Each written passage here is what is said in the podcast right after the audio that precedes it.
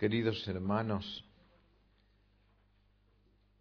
en la primera lectura el autor de la epístola a los hebreos, la carta a los hebreos, nos hace ver a Jesucristo que es el templo vivo de Dios, no un templo hecho con manos humanas, donde el sumo sacerdote entraba para ofrecer la sangre de, un macho cabrío por sus pecados y los del pueblo. Jesús, dice el autor de la epístola a los hebreos, entra en un templo superior para ofrecer allí en su propio cuerpo su propia sangre como sumo sacerdote, como propiciación para nuestros pecados. Y dirá entonces el Señor que su sangre, que es su propia vida humana, tiene poder más grande para el perdón de los pecados que la sangre que hacía una purificación externa y ritual el sumo sacerdote todos los años. Cuando nosotros celebramos la Eucaristía, cuando el sacerdote coge el cáliz y pronuncia las palabras consacratorias, transformando el vino en la sangre de Cristo, dice, este cáliz es el cáliz de mi sangre, sangre de la nueva y eterna alianza que se derrama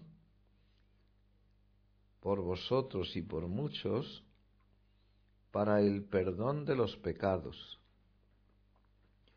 De modo que el gran anuncio que hace la Iglesia al celebrar la Eucaristía es que la sangre de Cristo es derramada, tiene un sentido el derramamiento de sangre, la efusión de sangre de Cristo, de, todo su cuerpo, herido por tantas maldades de nuestros pecados, tiene como objetivo, como objeto, como finalidad el perdón de nuestros pecados. Y son muchos, son muchos nuestros pecados.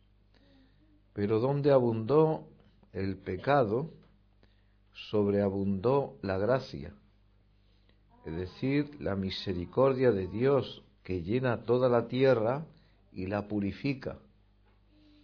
Cada vez que nosotros nos juntamos aquí para celebrar la Eucaristía, estamos celebrando este acontecimiento que es para nosotros ganancia, es para nosotros beneficio.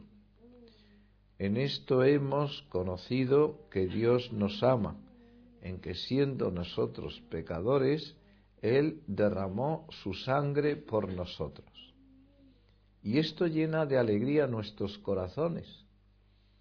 No, no se queda nuestro corazón eh, en una posición de, de neutralidad, sino que guiados por el Espíritu Santo, nos ilumina el Señor de estas, en estas realidades tan consoladoras que nos hacen llenarnos de alegría. De tal modo que todas las cosas de este mundo se relativizan solo quiere uno ya la unión con Dios. Unión con Dios que se realiza precisamente por esta efusión de la sangre de Cristo. Más conocemos el misterio de Dios, más deseamos la unión con Él, porque es lo único que nos puede llenar totalmente. La experiencia nuestra es que las cosas de este mundo no nos llenan, nos pueden dar cierto placer durante un breve tiempo, pero lo que es llenar el corazón nuestro solamente lo puede llenar Dios. Y esto lo ha hecho Dios así porque el corazón del hombre tiene capacidad para, que, para recibir a Dios, de tal modo que el corazón del hombre lo que hace es desear fortísimamente a Dios. ¿Cuándo llegaré a ver el rostro de Dios? Así es como canta el salmista. ¿Cómo llegaré a ver, cuándo llegaré a ver el rostro de Dios? Porque nuestros corazones, como dice San Agustín, ha sido hecho para Él y está inquieto hasta que no repose en Él.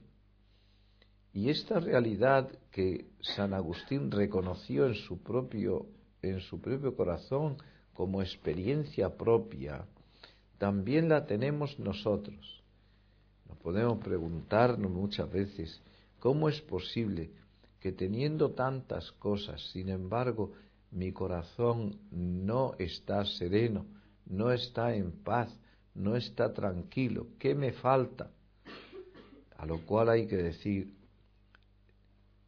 te sobran criaturas y te falta Dios porque es Dios el único que puede llenar.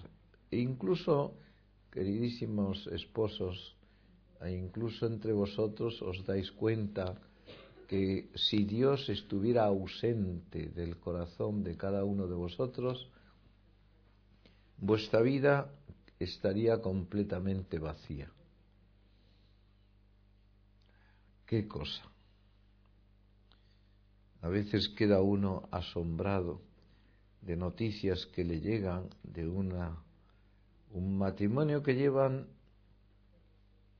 25 años casados y que de pronto la mujer plantea ya el divorcio, aunque no se pueden divorciar los, los católicos, pero ellos son católicos y se plantean el divorcio.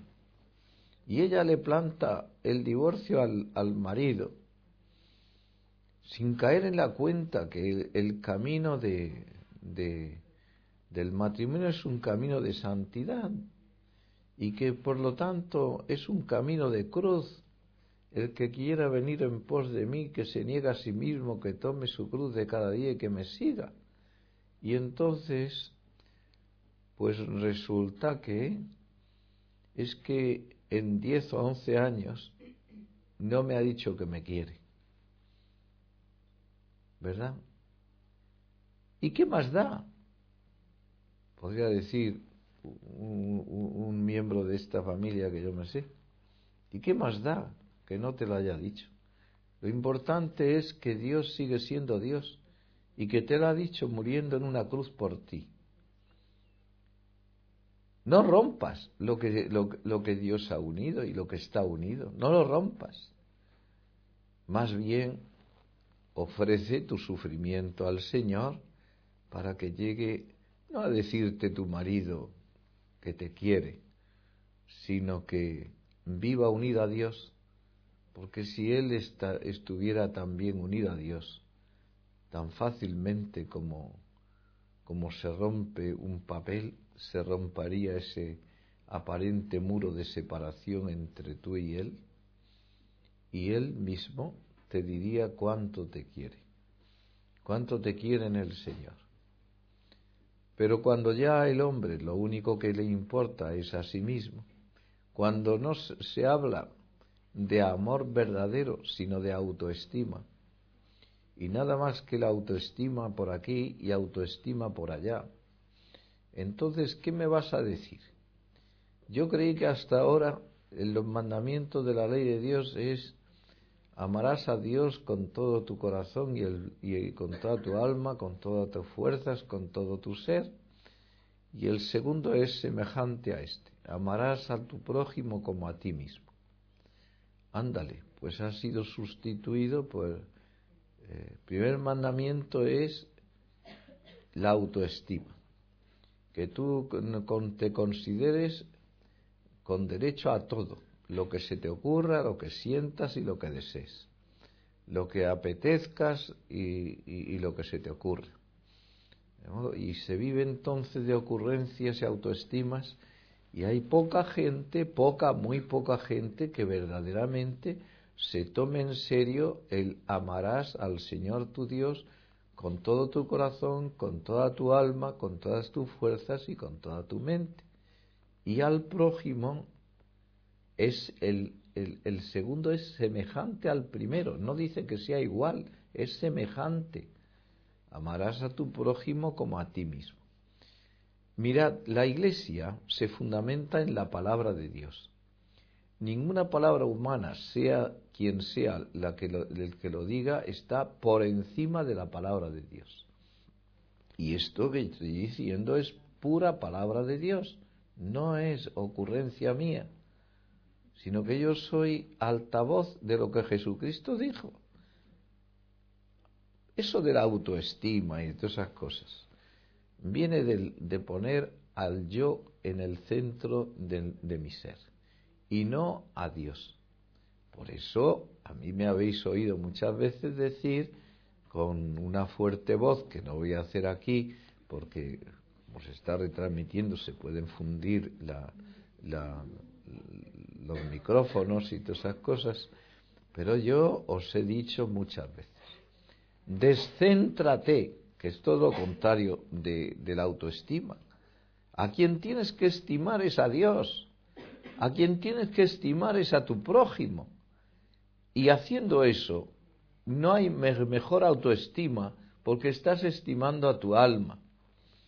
Hoy me decía una, ha ocurrido aquí en España una cosa tremenda, que ha sido un niño de dos años que ha caído en un pozo y que después de 12 días, creo que han sido, de, trabajos terribles, lo han sacado, pues como era de esperar, muerto, aunque siempre había un hilo de esperanza de encontrarlo vivo. Y era un matrimonio, y la mujer le decía, ay pobrecito de, de mi hijo, de ese niño, de ese niño. Y el marido, profundamente cristiano, bien formado, le decía, mira, de quien hay que tener más, pena es de nuestro, de nuestro nieto. Porque ese niño probablemente estaría, estaba bautizado y se fue como un angelito al cielo. Pero nuestro nieto lo tienen sin bautizar y si se muere no entra en el cielo. Nombre de fe. Nombre de fe. Ahora, vete diciendo tú a esas cosas y, más, y, mucha gente de aquí, de allá y de acullá, que se sienta en ese trono y se sienta en el otro trono y se sienta allí y allá, te van a, coger y te van a, a poner a caldo.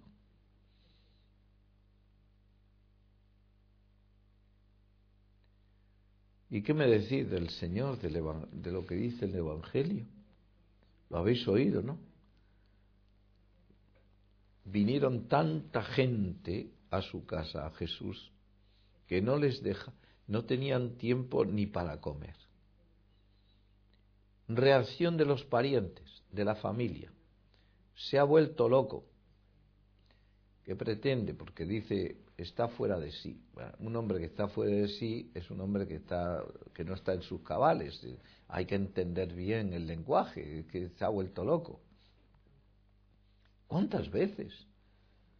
Hay una, una chica que Dios la llama para Él, para que lo deje todo por Él. Y los primeros enemigos de esa vocación son sus padres y sus abuelos y sus tíos y también Chuchi, el perro, que va a él y le hace pis en la canilla a ella, a esa chica. O sea, todo se le convierte en, enemigos, los de su propia casa. Es una cosa espantosa. Un chico que tiene ojos verdes, tiene porte de jugador de baloncesto, rubio, bien parecido, guapetón, fortachón y, todo, tú lo pones ahí, y de pronto Dios le llama se le hace el encontradizo y lo deja todo Aquí hemos tenido, junto conmigo, celebrando un día, un sacerdote joven, joven de la diócesis de Alcalá que lo tenía todo, lo tenía todo, piso y novia y se iba a casar. Y cuando está en esa situación, fue a un sitio que se llama Garabandal. Y allí recibe él una, una experiencia, una experiencia muy fuerte de Dios que le lleva a dejarlo todo y hoy es sacerdote. Estaba, estaba, estaba aquí, con, celebrando conmigo aquí. ¿A quién se le ocurre con piso? ¿A quién se le ocurre con novia? ¿A quién se le ocurre teniendo un trabajo seguro? Está loco. Ha enloquecido. Algo le ha pasado. Una brisa montañesa que le ha dado en el, le, ha, le, le ha congelado algunas de las neuronas de la cabeza porque visitó aquello en, una, en un día de, de ventolera y esa ventolera le entró y se aventó él también y enloqueció, pobrecito. Los fariseos, ¿saben lo que decían? Que era por el. que era. que, que, que estaba endemoniado. Cuando uno hace lo que tiene que hacer, lo que Dios quiere, le dicen estas cosas. Y que debe, o, bien que se ha, se ha zumbado, o bien que le ha entrado un demonio, o un montón de demonios. ¿A quién se lo dice? ¿A quién se lo dice? ¿Por qué se lo dice? ¿Qué cosa le dice? ¿A quién están sirviendo? ¿Os dais cuenta, hermanos? Jesucristo hizo lo que tenía que hacer, vivió lo que tenía que vivir. Y si hablaron de él, de lo que hablaron, eso es una situación que el Señor tuvo que llevar como cruz toda su vida. El cabalgan, eh, ladran Sancho, luego cabalgamos. Lo vivió Jesucristo, pero bien ladran, luego caminamos. Porque si te paras ya no dejan de ladrar. Y lo que quieren que te pares. Y no, no, no, hay, no hay manera. Que esto es así por la experiencia, muchas de vosotras lo habéis vivido, no todas, porque hay también otras que al contrario habéis sido comprendida desde el primer momento y, los padres han aceptado también el, el ser padres y madres de personas llamadas a consagrar su vida y lo han aceptado y lo han ofrecido con un corazón grande. Por tanto, no se puede decir que todos los parientes, todos los familiares, esto sería una barbaridad. Esperamos que en una, en una generalidad, sobre todo al principio, te pueda pasar alguna cosa de estas, lo que tienes que hacer tú es apretar los puños y los dientes, unir tu corazón a Dios y seguir paso adelante por el camino que Dios te traza. Si no lo comprenden, pues ¿qué le vamos a hacer? Si lo comprenden, mejor. Mira qué cosa. Mi padre me comprende. Pero si no te comprende, pues es una cosa que... Hoy ha venido Génesis.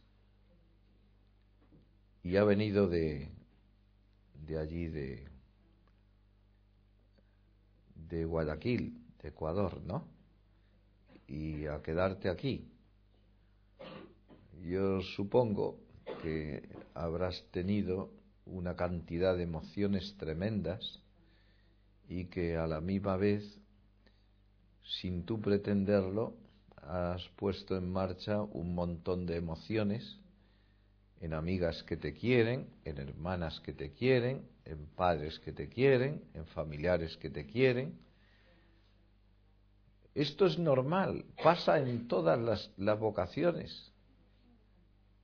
Cuando has venido aquí, que yo lo he visto, muchas hermanas tuyas que están aquí, que vienen también de Guayaquil o de allí de Ecuador, de otros lugares, eh, he visto que te han dado muchos abrazos y, y un cariño enorme. Dios nunca deja solo al que se le da. Dad y se os dará. Lo que hay que estar siempre dispuesto es hacer la voluntad de Dios. Si no, es, si, no hay eso, estamos fuera, de, fuera del camino. Estamos regando fuera del tiesto. Y estamos perdiendo absolutamente todo lo que Dios quiere que, que hagamos. Pues nada más que el ejemplo de Jesucristo, ¿verdad? Que realiza su misión, aunque le llamen loco, nos anime también a nosotros a seguir por este camino. Eh, no queremos desafiar a nadie,